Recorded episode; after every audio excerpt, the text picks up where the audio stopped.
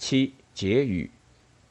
由于朝鲜战争的爆发和美国军事力量介入台湾海峡，使得台湾问题的解决变得更为棘手。新中国不可避免地使自己彻底站到了美国的对立面。中国出兵朝鲜，成为美国在亚洲的最具威胁的敌人，成必然之事。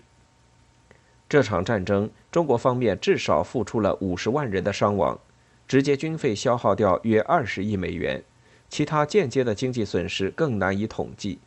对新中国的经济恢复和建设工作毫无疑问也造成了很大的损失。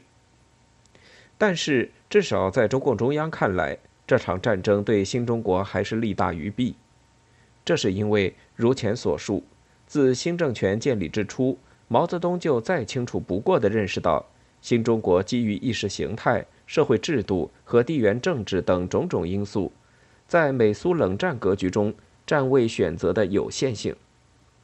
在此基础上，加强与苏联的关系，取得来自苏联的援助，无疑是最有利于新中国的一种政治选择。这场战争明显的化解了他们与苏联人之间长期存在的许多隔阂，不仅推动了苏联对新中国的经济援助，而且极大的加速了新中国军队现代化的进程。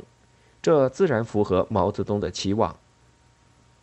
除此以外，上百年来一向受人欺凌，从不曾在对外作战上取得骄人战绩的中国军队，竟然能够在共产党的领导下，在北朝鲜实际上已经基本沦陷的情况下，势如破竹地把世界上最强大的美国军队打回三八线，并顽强地固守下来，这也极大地提高了中共新政权在国内民众中的威望。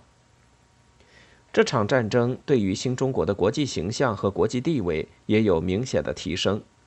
与此同时，由于这场战争教训了美国人，不仅被美国军队直接威胁边境的情况不复存在，而且在此后双方对立的二十多年时间里，虽然围绕中国大陆周边发生了不少战争，包括美国大规模卷入的越南战争。但是，美国政府一直都小心翼翼地避免再度把新中国卷入到战争中来，这在一定程度上显然也有利于新中国的国家安全。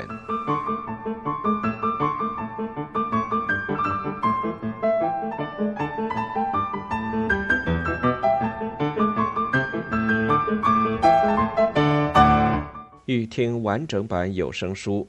请关注我的微信公众号“我也读书 FM”，获得收听与更新信息。